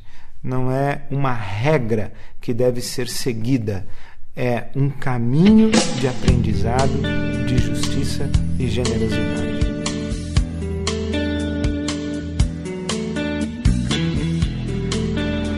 Mas esse princípio não seria o limite? Não, Entendeu? O, o princípio é algo onde você vai se nortear e se embasar. Então, mas a O base lim- não era contribuir também no Antigo Testamento? Mas uma vez que É, a o gente falou princípio que, que eu falei que já não tem mais 10%. porcentagem, tipo assim, o princípio era 10%, correto? O- Se a gente, ó, a lei era 10%, É que correto? na verdade. Aí, tipo assim, uma vez que já não tem essa lei, então, pra mim, já não faz mais É que, sentido na a verdade, gente seguir essa lei. Eu concordo, se a pessoa tiver e puder, ela deve contribuir com mais. Mas muitas vezes, se ela não contribuir e aquilo que propôs no coração dela for um pouco menos daquilo que era no Antigo Testamento, de acordo com o que propôs o coração dela, ao meu ver, de acordo com o texto, não tem problema. É que na verdade, quando eu falo assim que há um princípio, ele há um princípio com, é, baseado não por ser 10% exatamente. Porque no Antigo Testamento, acho que a gente já falou sobre, não era só um dízimo. Então É, era mais do que dava 10%. 23 ponto alguma coisa por Isso, cento. então, cê era bem... então veja assim, que eu não tô, não tô trazendo um princípio legal sobre o dízimo do Antigo Testamento, tanto porque não era só um dízimo. Então eu não posso utilizar ele como recurso de, de lei, de regra. Estou utilizando como um princípio, porque quando se diz é, dízimo em relacionado, é, a- é relacionado à porcentagem, eu estou falando que é, é uma porcentagem, é uma parte da minha renda. É uma parte do que eu posso, do que eu tenho. Assim, por, por mais que existiram pessoas que contribuíram absurdamente nessa época, e pode ter pessoas que contribuíram pouco também, mas de acordo com o coração. Sim. E Paulo, em algum momento, ele falou: ó, vocês que contribuíram pouco, de acordo com o seu coração, estão mais errados daquele que contribuiu bastante. Mas ó, eu, eu ele não tenho- chegou a fazer esse tipo Então, de É, mas a gente não pode esquecer, e eu, eu pontuo isso porque quando ele fala propôs segundo o teu coração, não podemos esquecer da questão de aonde é que está o coração dessa pessoa. Porque eu entendo, no caso, e não estou dizendo naquele que não pode ajudar. Olha só, você que está ouvindo e não tem como contribuir, você não, não, tô falando com você. Estou falando com a pessoa que ela tem condições, ela ganha um bom salário, mas e aí? Eu vou deixar o meu irmão pagar essa conta sozinho ou eu vou ajudar? Onde está o meu tipo assim, coração? a pessoa que eu tô falando, ela não tá deixando de ajudar. Ela só Sim, não tá, mas ela ela só não tá poderia não contribuindo com, poderia? com, com o mínimo que a gente discutiu, que era o do Antigo que eu, Testamento. que eu disse, eu e Fala- Jean Entendeu? Ela só não isso. tá contribuindo, com ela não tá deixando de ajudar, de ajudar. Vamos supor, uma pessoa, é o que a gente já até conversou outras vezes, uma pessoa ganha lá 20 conto, 20 mil, Uhum. e uma pessoa ganha mil reais. Sim. Os- o, de acordo com o princípio que o André menciona, o, a pessoa de 20 mil deveria contribuir com Dois 2 mil. E a pessoa de mil deveria contribuir com 100 reais. É, então, a gente vê esses, essas duas, duas pessoas, o de 100 e o de 2 mil. A pessoa que contribuiu com 2 mil, vamos supor que ela falou, não, eu vou dar 1.900. Ela não deixou de contribuir. Vamos supor que, de acordo com o texto, ela contribuiu com alegria com esses 1.900. E a pessoa que contribuiu com os 10% do 100 também contribuiu. Em nenhum momento essas duas deixaram de contribuir. Entenderam a- aonde eu quis chegar? Entendi. Entendi. A Tipo assim, questão. eu não tô falando que vocês têm que concordar. Não, não, Não, é, tipo. não, ah, pra mim a grande questão é o porquê que ele- aquele que Então, com 20 mil contribuiu. Às vezes, o, a- exemplo, às vezes o de 100 ele colocou no coração dele que ele tem que dar 100 e o de 1.900 É que- colocou no coração que ele tem que dar É, mas sabe que, é que 1.900. assim. Eu, Porque, eu- tipo assim, ao ao meu ver, quando a gente fala, ah, a gente tem que voltar, tem que ter o princípio, a gente tá voltando no que a gente acabou de desconstruir. não, eu sei princípio que. não é lei. é eu sei, eu sei. Mas, tipo assim, a gente meio que estabelece alguma coisa pra gente seguir. Lógico, Mas ó, o meu Mas a gente ponto faz é isso só na tudo. questão de quem pode fazer mais e faz menos. E eu falo isso com base na questão que Paulo vai ensinar, por exemplo, lá em 1 Timóteo, quando ele vai dizer, está escrevendo a carta lá a Timóteo, ele fala lá em 1 Timóteo 6, 17 e 18, eu vou resumir aqui, mas ele fala lá, exorta aos ricos do presente século que sejam, sejam generosos em dar, prontos a repartir. Tipo, ele tá falando para pessoas que podem mais, que nem você falou, o cara que ganha 20, mas ele pode fazer mais, eu sei, aí você falou, ah, mas claro, 10% dele é mais do cara que ganha mil. Só que às vezes, cara, esse cara pode fazer muito mais ainda. Então, mas, tipo assim, a gente, a gente entende tudo isso daí. Não, e mas, aí tipo assim, a motivação do pergunta- coração dele não, não cabe a mim dizer. Exatamente. Tipo assim, o Mas que. é o, o que- argumento do Rafael. Tá, eu sei, mas tipo assim, o que, dele? Vamos supor que ele contribuiu com 1.900 com alegria. É esse o ponto. Com alegria. E o que contribuiu também com 10% contribuiu com alegria. Ambos contribuíram com alegria. Agora eu não vejo o erro da pessoa ter contribuído apenas com 1.900. Mas a questão é assim, A- Exemplo, ó, entendeu? olha, a- Ambos contribuíram com alegria. a Só que porque o outro contribuiu com menos, ele não contribuiu com alegria. Então, Alan, olha só. Como eu já disse aqui, eu entendo seu raciocínio. Porém, cara, eu entendo também que a gente precisa ter em mente aqui todo o ensino aqui que Paulo está trazendo pra gente de contribuição. A gente não pode né, isolar só aqui no versículo 9, no, em 2 Coríntios 9, 7. Se a gente for ver o capítulo 8, é que Paulo vai começar a desenvolver esse assunto de contribuição. E aí ele está falando aqui no, no comecinho do capítulo 8 da generosidade das igrejas lá da Macedônia, certo? Certo? E aí, cara, olha só o que ele diz no verso 7, ó, de 2 Coríntios 8.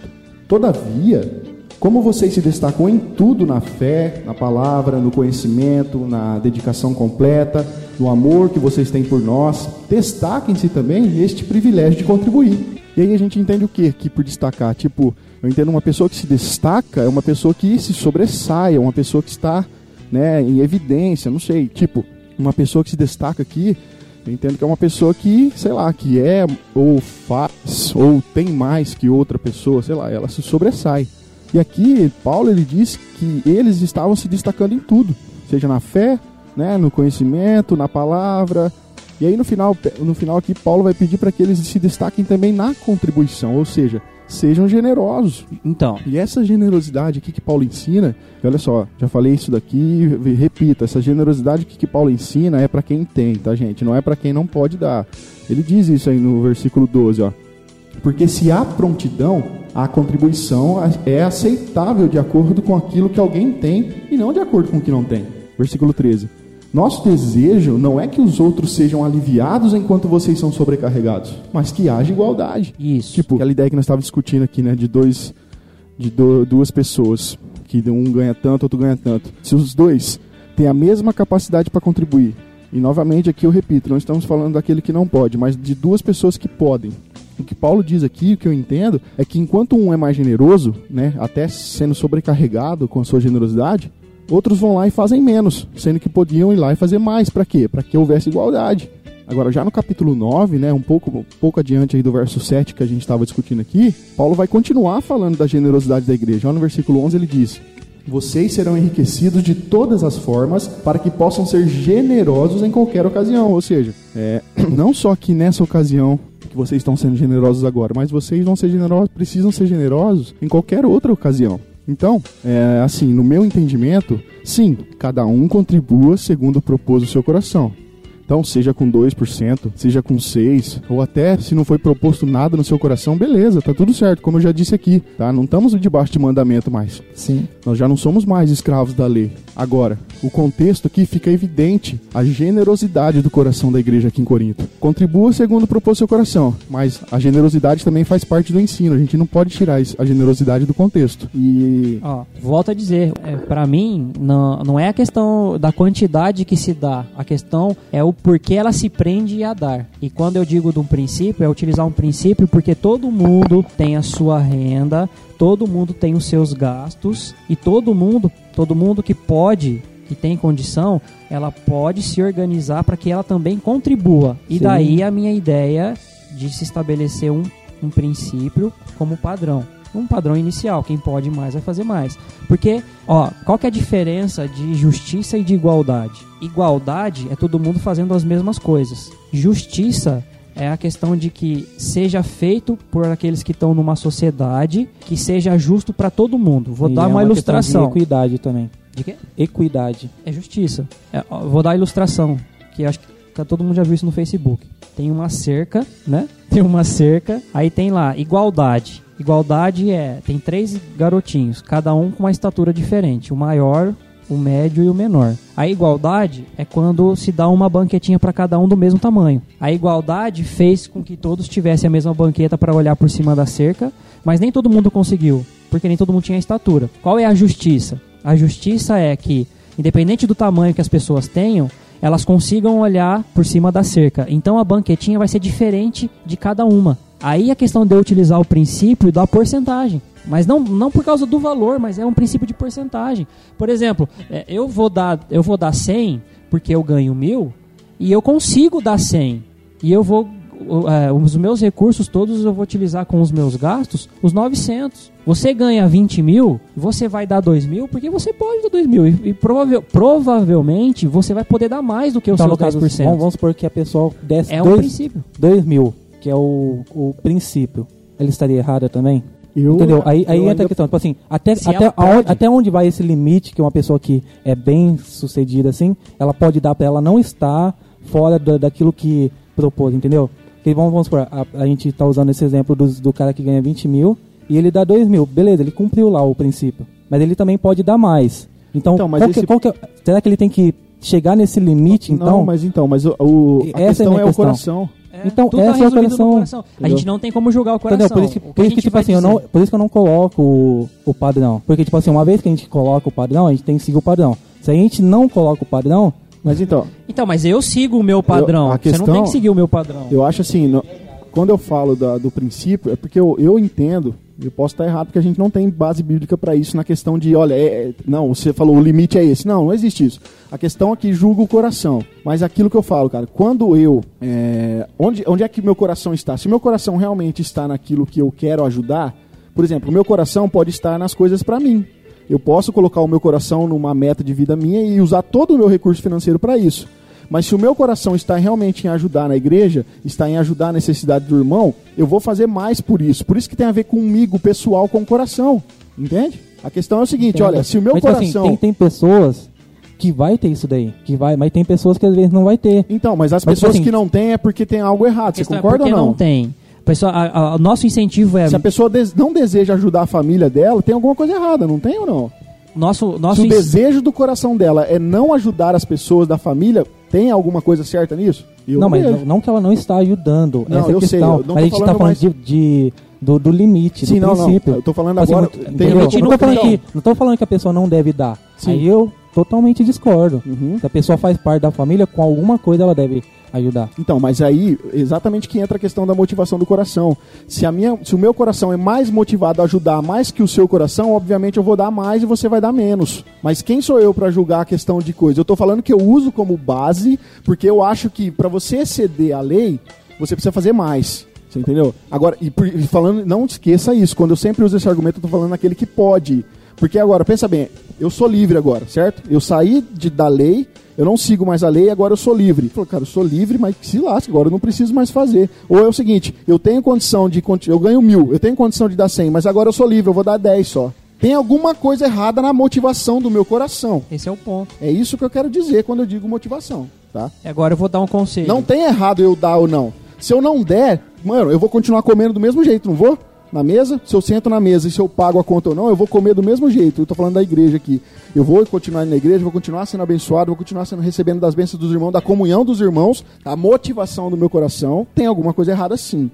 Não não em contribuir ou em contribuir com menos. Porque se eu posso fazer mais, como eu disse, eu ganho mil reais e eu sei que a lei me fala para dar 100.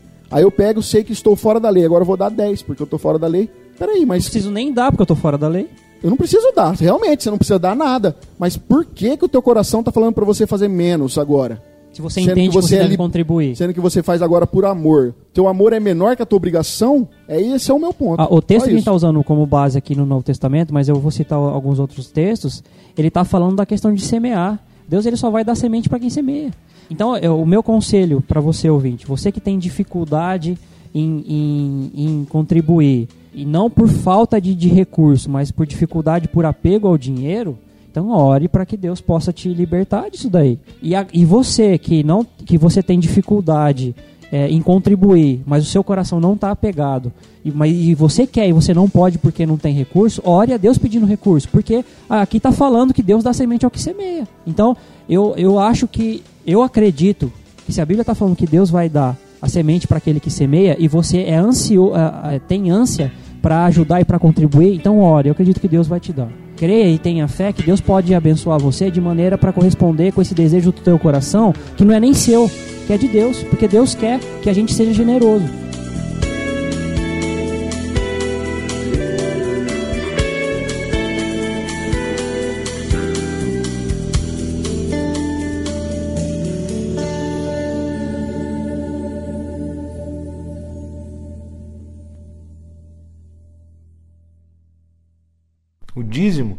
Foi apenas um instrumento regulador para ensinar a generosidade.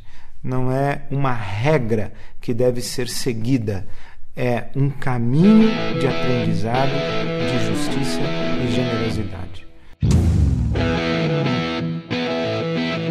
Deus quer que a gente semeie na vida da igreja, que a gente propague o reino de Deus, que a gente semeie na vida dos irmãos, porque vamos, vamos pontuar um, uma questão aqui. A gente pode argumentar, mas não vamos ver em nenhum nada do Novo Testamento falando que a gente tem que continuar com a prática do dízimo, correto? Correto. Não tem.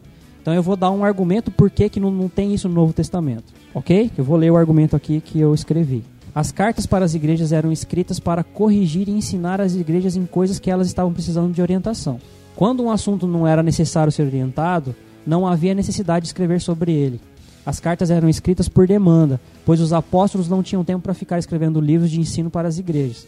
Somente tinham a necessidade de escrever para efetuar as correções. Um exemplo é a questão das línguas que Paulo enfrentou na carta aos Coríntios, que foi a única carta que aborda o assunto no Novo Testamento, pois foi a única onde teve a necessidade de ser abordado para a correção de algo que eles estavam falhando. Ou seja, os apóstolos, que eram os fundadores é, do cristianismo, eles não tinham tempo para formular leis. Eles não tinham tempo para formular é, argumentos e vão escrever aqui e resolver todos os mistérios da vida, porque as pessoas vão precisar. Eles trabalhavam com o que? Eles implantavam a igreja, pregavam o evangelho, anunciava para as pessoas, as pessoas se convertiam, igrejas eram formadas e aí eles iriam para outro lugar. E essas igrejas precisavam ser cuidadas. E conforme essas igrejas não conseguiam ser, é, ser cuidadas entre si, com, com, a gente vai ver que tem depois instituídos os presbíteros e os diáconos, não conseguiam dar conta, o que acontecia? O apóstolo vinha na igreja, ou ele escrevia uma carta para corrigir e exortar nos erros que elas estavam cometendo.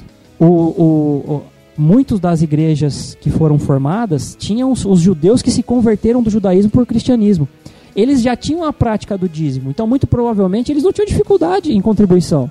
Eles não tinham dificuldade em contribuir com um recurso mínimo de 10% ou contribuir com mais se eles podiam. Na verdade, não havia eles, necessidade. Aqui no texto de Coríntios eles faziam muito mais, se for ver. Se eh, levando em conta o seu argumento aí, entendeu? Isso. É isso que eu estou querendo dizer. É, não, não, por que, que não foi tratado então no Novo Testamento sobre essa questão? Porque não tinha demanda. Naquela, estamos encontrando a demanda hoje, né? De desconstruir e reconstruir. Mas não tinha, na igreja da época não tinha. Eles estavam fazendo mais. Por que, que eu vou estipular um princípio mínimo para aqueles que eles estão sobrepondo a, a, o mandamento da lei? Pela graça e pela generosidade. Então, ah, mas não tem. Então, não, mas não tem porque não tinha necessidade. Então, aqui ó. Esse é o fato que eu tô, que eu tô argumentando. O, o judeu ele era acostumado à entrega de dízimo e oferta. Após a conversão ao cristianismo, não tinha dificuldade em contribuir com o sustento da igreja. Eles faziam isso anteriormente, sendo assim, não havia necessidade de falar de forma explícita sobre as contribuições para ajudar a igreja e os santos, uma vez que não tinha essa demanda naquele tempo. Eles tinham a facilidade, eles já eram acostumados com a lei e quando eles foram libertos da lei, eles entenderam o princípio. Então eles sobrepujavam o princípio. Eles eram mais liberais, eles eram mais generosos, desde que tinham a necessidade, desde que tinham a possibilidade.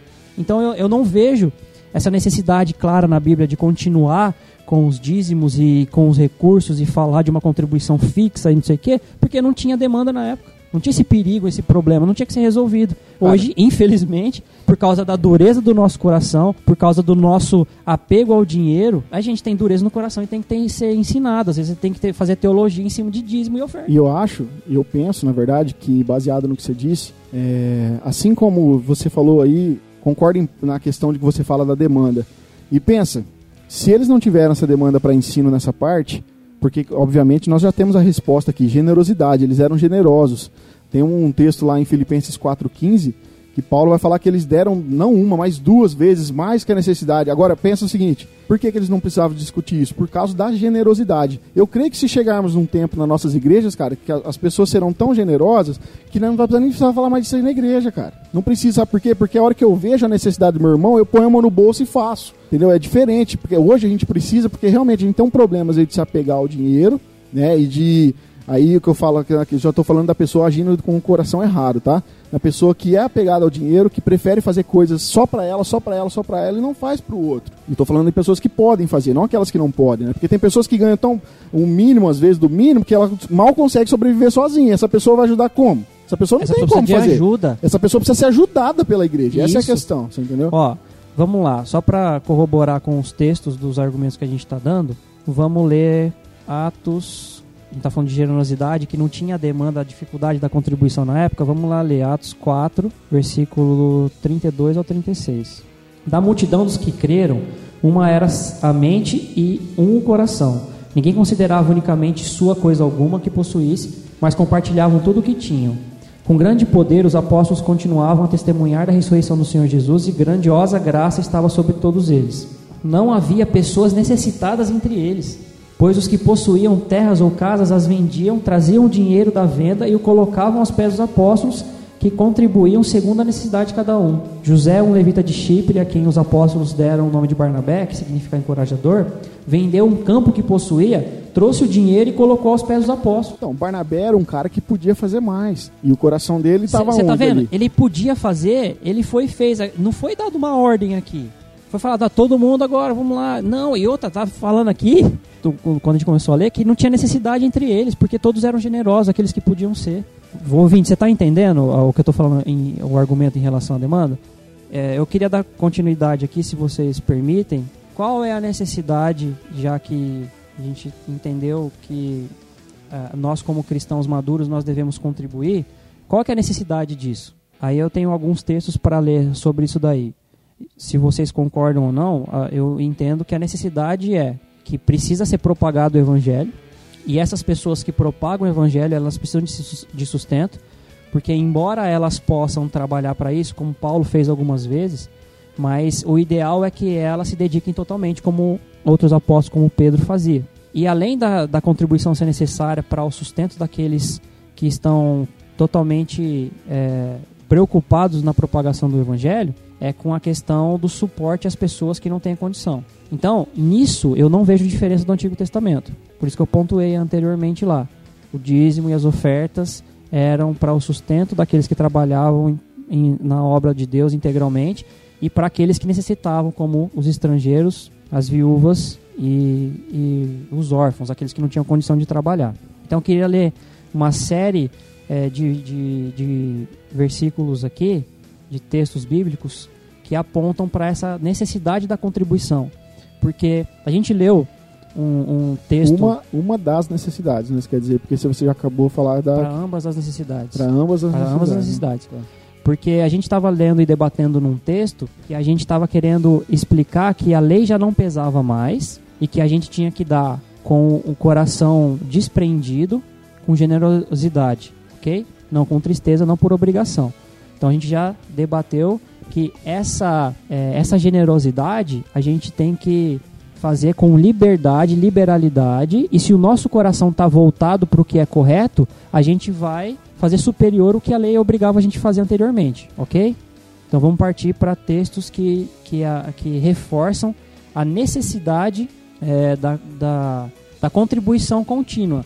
Não vai estar falando sobre mensalidade ou sobre anuidade, como falava no Antigo Testamento, mas de certa maneira era uma, uma contribuição contínua, porque a propagação do Evangelho precisava continuar e, e a ajuda aos necessitados precisava continuar, ok? Então, um desses textos 1 Coríntios 16, do 1 ao 1 e 2. A gente já leu 1 Coríntios 16, 1 e 2. Aí tem é, 1 Timóteo 5, 17 e 18. Devem ser considerados merecedores de dobrados honorários os presbíteros que presidem bem, com especialidade os que se afadigam na palavra e no ensino, pois a Escritura declara: Não amordaces o boi quando pisa o trigo, e ainda o trabalhador é digno do seu salário.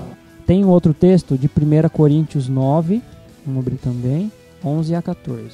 Se nós vos semeamos as coisas espirituais, será muito recolhermos de vós bens materiais? Se outros participam desse direito sobre vós, não temos nós em maior medida? Entretanto, não usamos desse direito, antes suportamos tudo para não criarmos qualquer obstáculo ao Evangelho de Cristo. Não sabeis vós que os que prestam serviços sagrados do próprio templo se alimentam, e quem serve no altar, do altar tira o- seu sustento? Assim ordenou também o Senhor ao que pre- aos que pregam o Evangelho, que vivam do Evangelho. Então, Paulo aqui ele está argumentando que, na verdade, em Corinto tinha uma treta grande lá, né? Que as pessoas não consideravam muito o apóstolo Paulo como um apóstolo verdadeiro, e não dava muita moral para as coisas que ele fazia. Não tinha dificuldade de abençoar a vida de outros pregadores na época lá e também não tinha dificuldade de contribuir com Pedro, né, com Cefas e com os, os demais apóstolos, mas na vida de Paulo tinha uma dificuldade muito grande, ao ponto de Paulo falar que não quis causar intriga entre eles, então ele dava um jeito de sustentar. Mas Paulo está argumentando aqui, pô, se eu semeio na vida de vocês coisas espirituais, não é justo que vocês semeiem na minha vida é, coisas materiais, e aí ele vai citar coisas é, perante a lei. Que aí ele não vai citar como lei, mas vai citar como princípio, correto? É isso que eu quero argumentar.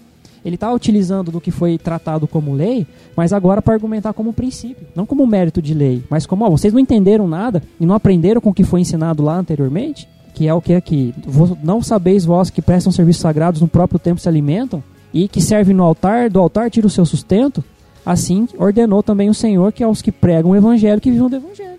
Então as pessoas que pregam, que se dedicam integralmente, fielmente, de maneira honesta e íntegra, se dedicam ao Evangelho de Deus, integralmente à obra de Deus, eles precisam ser sustentados.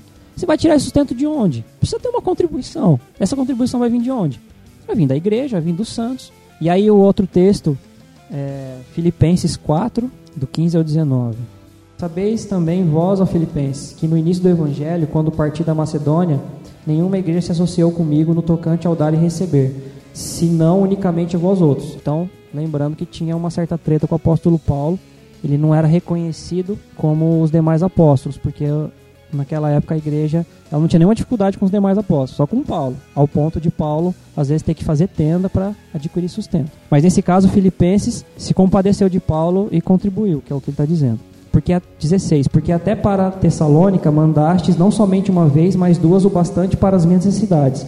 Não que eu procure o donativo, mas o que realmente me interessa é o fruto que aumente o vosso crédito. Recebi tudo e tenho abundância, estou suprido. Desde que Epafrodito me passou as mãos, o que me veio de vossa parte como um aroma suave, como sacrifício aceitável e aprazível a Deus. E o meu Deus, segundo a sua riqueza em glória, há de suprir em Cristo Jesus cada uma de vossas necessidades. Paulo está falando assim: ó, vocês têm me abençoado, vocês, embora tenham outras igrejas que no começo do meu trabalho não quiseram me ajudar, vocês me ajudaram desde o princípio. E eu sou grato em relação a isso, e eu não estou mais passando necessidade no momento. Recebi o que vocês me mandaram através de Pafrodito, e foi como uma, um aroma suave e como um sacrifício aceitável e agradável a Deus. E eles estavam ajudando a Paulo, e ele está fazendo essa ligação de que ó, vocês me ajudaram e Deus aceitou isso de maneira agradável como um sacrifício suave, um sacrifício aceitável e aprazível a Deus. E aí ele ainda dizia: O meu Deus, segundo a sua riqueza em glória, há de suprir em Cristo Jesus cada uma das vossas necessidades.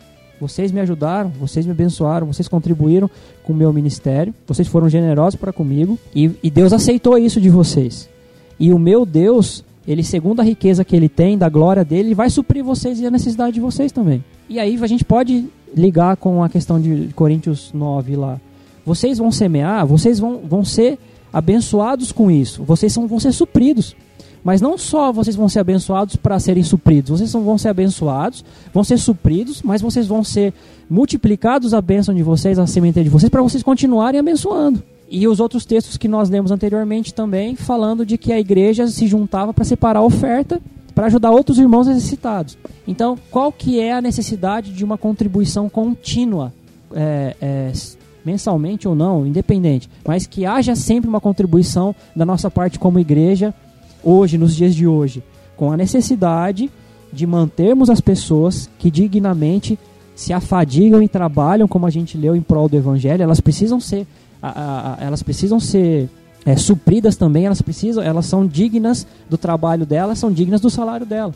E elas estão per, é, perdendo não, mas elas estão dando a vida delas para nos abençoar com pregação do evangelho, com cuidado espiritual, e porque nós também não podemos abençoar elas. Nós devemos abençoar, não por obrigação, mas vocês entendem? Já fizemos a separação da questão da obrigação e da questão de generosidade, de entender qual é o nosso lugar à mesa. Nosso lugar à mesa é contribuir com as necessidades do, do reino de Deus. Nosso lugar à mesa é contribuir para que as nossas igrejas locais elas continuem fazendo o serviço dela, que é cuidar de pessoas, que é trazer pessoas, que é pregar o evangelho, que é discipular pessoas, que é cuidar espiritualmente dessas pessoas. E como essas igrejas vão se manter? Com a ajuda de quem sentou à mesa, de quem tem maturidade e quem Deus está abençoando de maneira que nós vamos ajudar, como o Rafael disse, ajudar a pagar essa conta.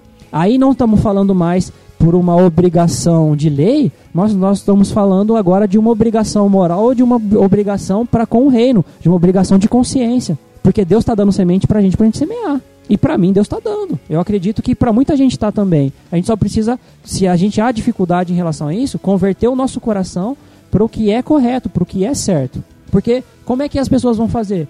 Os nossos irmãos necessitados na igreja, a gente falou aqui de pessoas que têm dificuldade em dificuldade em poder, a pessoa até quer contribuir e a pessoa tem dificuldade em contribuir. Às vezes a pessoa tem necessidade, está passando necessidade. Ela não, não, contribui menos ou mais, não é porque ela não tem recurso, porque é, não é porque ela tem pouco recurso, ela não tem recurso nenhum.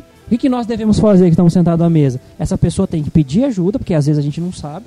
Não vai ter uma revelação, né? A pessoa pede ajuda, ajuda para a igreja, e essas pessoas falam, opa, esse irmão precisa de ajuda. Vamos converter a nossa contribuição para ajudar essa pessoa. Então a, pessoa, a igreja ela não deve só é, comer do dízimo hoje mais e das ofertas. Ela deve utilizar para manter a igreja para o bom funcionamento dela, pagar suas contas em dia, porque a igreja tem que dar bom testemunho. A igreja não pode sair ficar devendo para ninguém, não tem que ficar fazendo conta que não deve e não pode ficar devendo para ninguém, porque para mim é vergonha para o evangelho isso daí. Então a igreja ela tem que se manter, o mínimo de organização para pagar suas contas e para a igreja se manter aberta. E a igreja tem obrigação de utilizar desses recursos, dessas contribuições mensais, semanais, bimestrais, semestrais e ajudar, além de ajudar os irmãos necessitados da própria igreja, que o Rafael, Rafael falou. Se nós temos familiares nossos necessitados, nós temos obrigação de ajudar. E também elas têm uma obrigação social para com o, o, o para com a, as pessoas ao redor da sociedade. A igreja está tendo dinheiro, a igreja está se mantendo, a igreja está sustentando e ajudando a sustentar os necessitados dentro da, da, da, própria congregação. Vamos lá, nós não vamos ficar comendo do dízimo das ofertas aqui não. Vamos investir agora em trabalhos missionários. Vamos, além de trabalhos missionários, se a gente pode, vamos investir também agora em trabalhos é, sociais, porque a igreja não, não tem um cuidado e tem um quê para o cuidado espiritual, mas também tem um cuidado social que é ajudar o pobre, ajudar a viúva, ajudar o necessitado, ajudar o estrangeiro e ajudar ao órfão. Tem um trabalho social, então a igreja também precisa se dedicar a isso. Então a igreja não pode também pegar e falar, não, beleza, tem que contribuir, tem que contribuir. E agora a gente vai pegar essa contribuição e vai investir na igreja. Até certo ponto. Porque às vezes, cara do céu, tem igreja por aí, velho, que não sabe no que investir e fica gastando dinheiro com tanta besteira, sendo que tem tanta gente necessitada por aí. Às vezes, a própria igreja não tem irmão necessitado.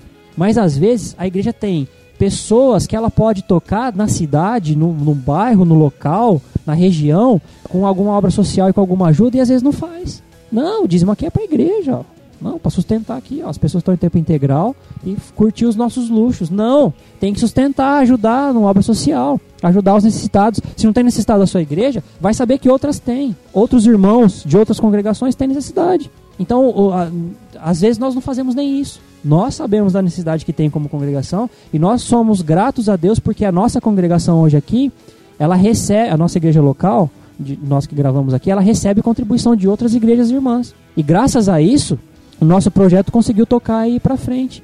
Então nós sabemos a necessidade que é importante de que, como foi falado aqui, separado ofertas para outros irmãos que precisavam de ajuda. Nós, como uma congregação, precisamos de ajuda e, e graças a Deus de maneira generosa, outras, outras igrejas irmãs nossas têm contribuído com a gente. Vai chegar um dia que a nossa igreja local aqui vai ter condição e vai ajudar outros irmãos necessitados. É assim que tem que ser. Não, a gente não vai viver só dos dízimos para a igreja local. Vai viver para implantar o evangelho, para propagar o evangelho, para ajudar a sociedade aqui.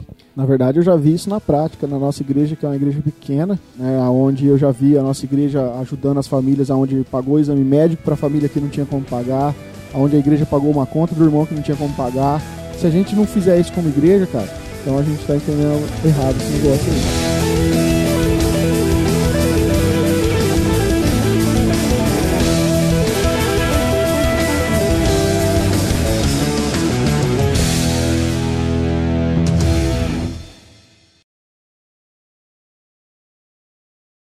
O dízimo foi apenas um instrumento regulador para ensinar a generosidade. Não é uma regra que deve ser seguida. é um caminho de aprendizado All de work, justiça no play generosidade. may have made Jack a dull boy, but all work, no guy has left Jack with a lost soul. Pessoal, então nós vamos caminhando para o final de mais um episódio. Como vocês podem ver, nossa maior preocupação aqui era tirar essa, os mandamentos da lei para poder cumprir, exigir e colocar um peso nas costas da- dos irmãos aí, né, da, da igreja com relação à contribuição. Nós demos aqui todo um panorama do Antigo Testamento. Nós vimos por que, que aqueles mandamentos não servem mais para nós hoje. E aí, com base no Novo Testamento, nós vimos aqui que o, o princípio do Novo Testamento é a contribuição generosa de coração, com base no coração de cada um. Vocês viram aqui que eu- a gente diverge um pouco nos caminhos, né? Eu, do André e do Jean. No caso, o Alan também tem uma opinião diferente. E você, qual é a sua opinião? O que, que você acha do assunto? O que, que você pensa? O que você tem estudado sobre contribuição? Deixa aqui nos comentários também. A gente quer ouvir vocês também.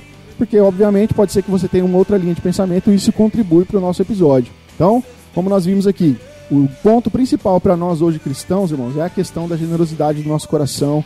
Contribuirmos aí sem tristeza, não pensando na, na retribuição pessoal somente, porque nós vimos que além de ser abençoada, a nossa semente é para abençoar o próximo também. Nunca esquecer, galera, daquilo que nós já falamos aqui, que somos irmãos, estamos todos juntos, somos uma família e se é necessário, a gente põe a mão no bolso para ajudar a família sim. E você, irmão, que não pode ajudar, mas você tem o direito de comer também. Acho que isso ficou muito claro, né? Acho que eu não preciso explicar tudo de novo, tá? Se ficou dúvidas, a gente tá aí para esclarecer nos comentários. Se você não quiser se expor nos comentários no modo público, a gente atende você por e-mail. Envia um e-mail para podcast@dogrego.com. A gente vai estar ali também respondendo a sua dúvida. E, cara, é importante que você comente, porque como você vê, entre nós quatro aqui, os pensamentos divergem um pouco. Então, pode ser que você tenha uma contribuição a mais para fazer por episódio. Então, fique à vontade para comentar isso. Bom, vamos ficando por aqui. Eu sou Alan Almeida e depois de todo esse tempo de episódio, só me restaram 10% de vida. Meu nome é André Lourenço e eu sintetizo tudo que nós falamos aqui no seguinte: dízimos e ofertas hoje servem como expressão de gratidão a Deus e de contribuir com o avanço do seu reino. Eu sou o Rafael Pavanello e eu quero terminar esse episódio fazendo uma citação do livro Cristianismo Puro e Simples do C.S. Lewis, que há um capítulo em que ele vai tratar da conduta cristã e ele vai falar um pouco dessa questão da caridade, da generosidade de cada um. Então fica aí como lição pra gente também. Na visão de C.S. Lewis, não acredito que alguém possa estabelecer o quando cada um deve dar. Creio que a única regra segura é dar mais do que nos sobra. Em outras palavras, se nossos gastos com conforto, bens supérfluos, diversão e etc. se igualam ao padrão dos que ganham o mesmo que nós, provavelmente não estamos dando o suficiente. Se a caridade que fazemos não pesa pelo menos um pouco em nosso bolso, ela está pequena demais. É preciso que haja coisas que gostaríamos de fazer e não podemos por causa de nossos gastos com nossos irmãos. Estou falando de caridade no sentido comum da palavra. Os casos particulares que afetam parentes, amigos, vizinhos ou empregados, de que Deus, por assim dizer, nos força a tomar conhecimento, exigem muito mais que isso. Podem inclusive nos obrigar a pôr em risco nossa própria situação. Para muitos de nós, o grande obstáculo à caridade não está no estilo de vida luxuoso ou no desejo de mais propriedade, mas no medo, na insegurança quanto ao futuro. Temos de saber que esse medo é uma tentação. Às vezes, também o orgulho atrapalha a caridade. Somos tentados a gastar mais do que devíamos em formas vistosas de generosidade, como gorjetas e hospitalidade, e menos com aqueles que realmente necessitam do nosso auxílio.